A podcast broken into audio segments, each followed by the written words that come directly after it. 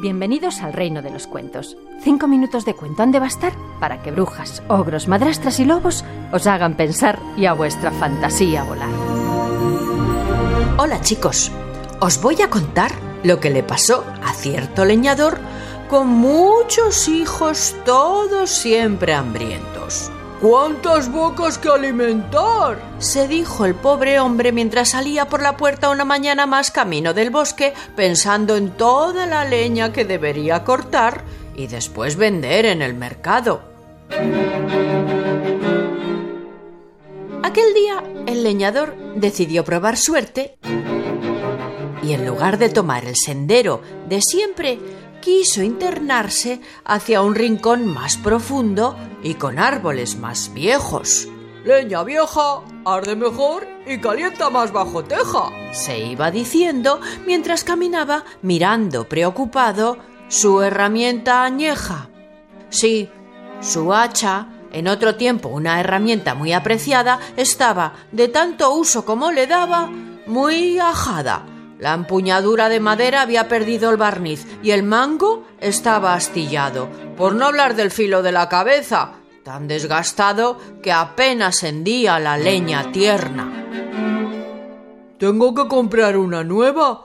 ¿Pero con qué dinero?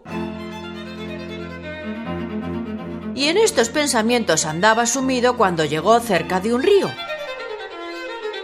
Allí, a la orilla, había un antiguo árbol caído. ¡Leña seca! ¡Esto es pan comido! exclamó, convencido de que sería fácil atacar con su vieja hacha. Y levantando el hacha con maestría, la dejó caer con todas sus fuerzas con intención de hacer de aquel tronco unas buenas astillas. ¡Ah! Pero ocurrió que al chocar contra aquel tronco, el hierro del hacha Aquel filo gastado rebotó sobre la dura madera y de sus manos se escapó. ¡Oh, no! exclamó consternado viendo cómo su hacha volaba describiendo un arco para caer tras feliz pirueta en las aguas del río. ¡Chaf! Y hasta el fondo se hundió.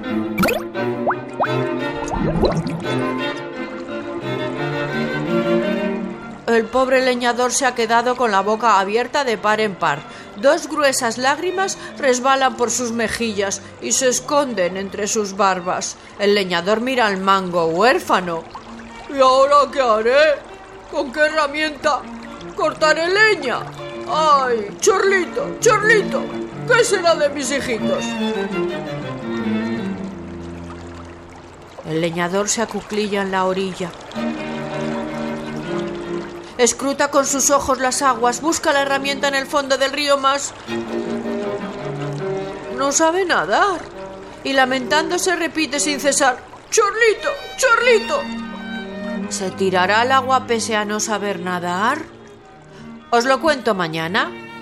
Ahora os dejo pensando y con la fantasía volando.